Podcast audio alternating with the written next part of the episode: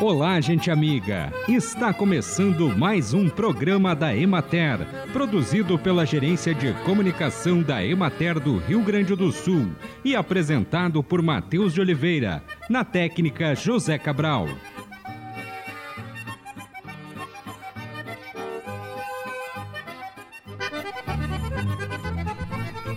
Se cada cidadão saudável doasse sangue pelo menos duas vezes por ano, não seriam necessárias campanhas emergenciais para coletas de reposição de estoques. O sangue não tem substituto e por isso a doação voluntária é fundamental. Para doar é preciso estar em boas condições de saúde, apresentar documento oficial de identidade com foto, ter idade entre 16 e 69 anos, os candidatos a doadores com menos de 18 anos deverão estar acompanhados pelos pais ou por responsável legal, pesar no mínimo 50 quilos com desconto de vestimentas, ter dormido pelo menos 6 horas antes da doação, não ter ingerido bebidas alcoólicas nas 12 horas anteriores à doação e não fumar pelo menos duas horas antes da doação.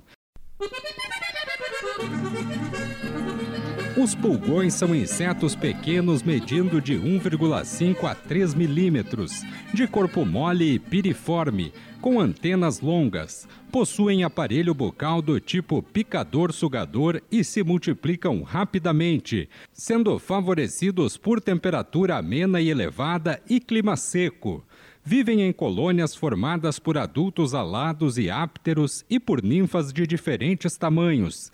Tanto pulgões jovens como adultos alimentam-se da seiva de plantas, podendo ocorrer na cultura desde a emergência até que os grãos estejam completamente formados. Ocasionam danos diretos e indiretos. A incidência e os danos de pulgões em centeio são considerados menores que em outros cereais de inverno, como trigo, cevada e aveia. Os pulgões são facilmente controlados com inseticidas diluídos em água e aplicados via pulverização da parte aérea das plantas. O tratamento de sementes com inseticidas apropriados também é tecnicamente viável. Acompanhe agora o panorama agropecuário. A cultura da canola apresenta a maior alteração proporcional na área de cultivo entre os grãos de inverno no Rio Grande do Sul, com expansão de 18,37% na extensão das lavouras em relação ao ano anterior. Para a atual safra, projeta-se 67.219 hectares, enquanto em 2022 foram plantados 56.786 hectares.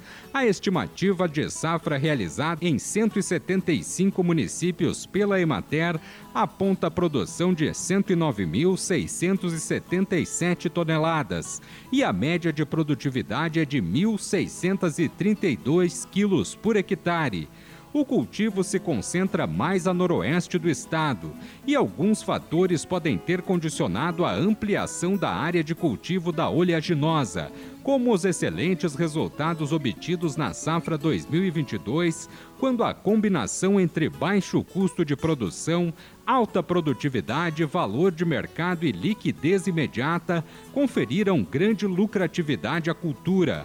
Associa-se a isso também o fato de a canola ter ciclo de cultivo mais curto em comparação ao trigo, o que possibilita maior flexibilidade na gestão da produção e a semeadura das culturas de verão especialmente em um ano de prognóstico de ocorrência de El Ninho e de aumento das chuvas no segundo semestre.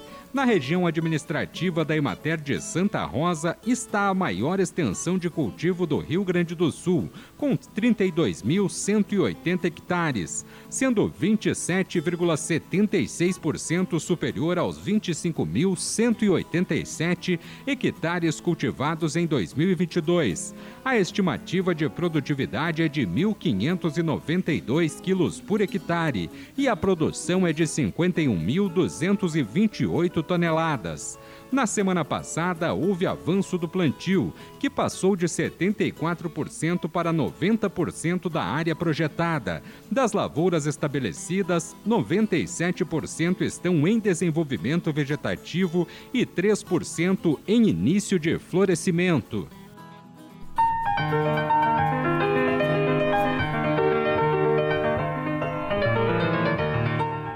Há cerca de 12 anos, uma família deu início à realização de um sonho com uma nova alternativa de renda na pequena propriedade, a criação e abate de aves. Com um manejo diferenciado, muito trabalho e dedicação, eles se tornaram referência na produção com um produto de qualidade e sabor.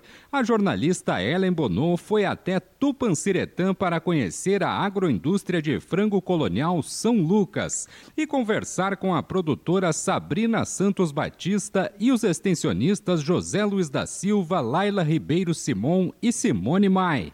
Desde o início da implantação da agroindústria, a família contou com o apoio e assistência técnica da Emater. Houve uma demanda então da família no ano de 2012 e queriam diversificar a propriedade. Tupã-Seretã, como característica, é um município produtor de grãos, né? E eles aqui estavam na atividade, mas ansiavam por ter uma alternativa de produ produção para a família. Então houve esse desejo, nos procuraram e fomos então buscar as alternativas. Fomos até o município de Juí, onde a gente viu, visitamos aviários, visitamos agroindústrias lá de produção de abate de, de aves, né? E é onde eles se interessaram e iniciou-se o projeto. Tivemos a ajuda do escritório regional na questão de, de formulação de, de, plantas e tal, né? E aí ela começou realmente a produzir. Inicialmente houve o cadastro no Programa Estadual de Agroindústria, né? Ah, depois, eh, com todos os, ah, os laudos, e, enfim, eles tiveram a, o, o enquadramento e a inclusão no programa e então, após, foi, foi na época, então foi feito o, a questão do selo Sabor Gaúcho, né? Foi permitido que eles usassem o selo e para ajudar na questão de comercialização, enfim, e também teve tiveram um certo apoio uh, pelo FEAPER do estado, né, que é o fundo de apoio às pequenas propriedades do estado, aonde então houve um financiamento de alguns materiais, né, para auxiliar na produção né? Uhum. Uh, para procurar ter melhor qualidade na sua produção. O produto atende todos os requisitos de qualidade exigidos e é comercializado em mini mercados da região, casas coloniais, além de ser comercializado para a merenda escolar do município. O Programa Nacional da Alimentação Escolar é um grande nicho de mercado que está à disposição dos agricultores, mas precisa sim buscar aí uma intensificação dos sistemas de produção, não perdendo essa característica de agroindústria familiar e legalizando o processo. Aqui na Granja São Lucas, eles trabalham já com o SUSAF, que permite que eles comercializem na região. E dentro da merenda escolar isso é muito importante, porque hoje os municípios, eles têm que priorizar a compra da agricultura familiar dentro do programa.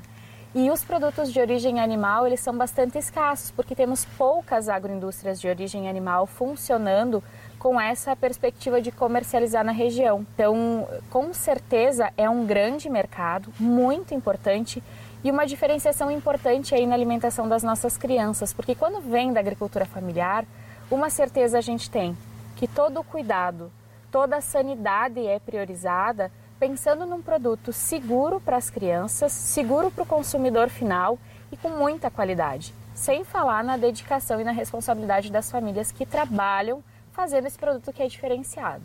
O produto que vem da mão do nosso agricultor, que tem uma agroindústria familiar, ele faz todo o processo dentro da propriedade. Desde a aquisição de insumos, desde a produção, o preparo para agregar valor e a venda e comercialização posterior. Então a gente tem dificuldade de comparar os preços praticados por grandes indústrias no nosso mercado tradicional, né? Obviamente, um frango colonial produzido nesse sistema, ele tem um valor agregado maior quando comparado com um frango produzido em larga escala de produção, porque o custo de produção é o que vai determinar esse preço final. Uma indústria né, que tem esse suporte para comprar insumos em grande quantidade e baratear seu custo de produção não consegue se comparar com o agricultor que tem sua agroindústria, que compra insumos em menor quantidade, isso eleva o custo de produção e que o seu preço final precisa ter um valor agregado para que o empreendimento se torne viável também.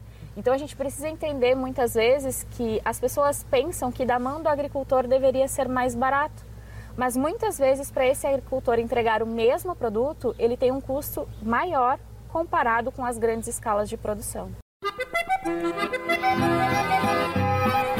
E assim encerramos mais um programa da Emater. Um bom dia a todos vocês e até amanhã neste mesmo horário.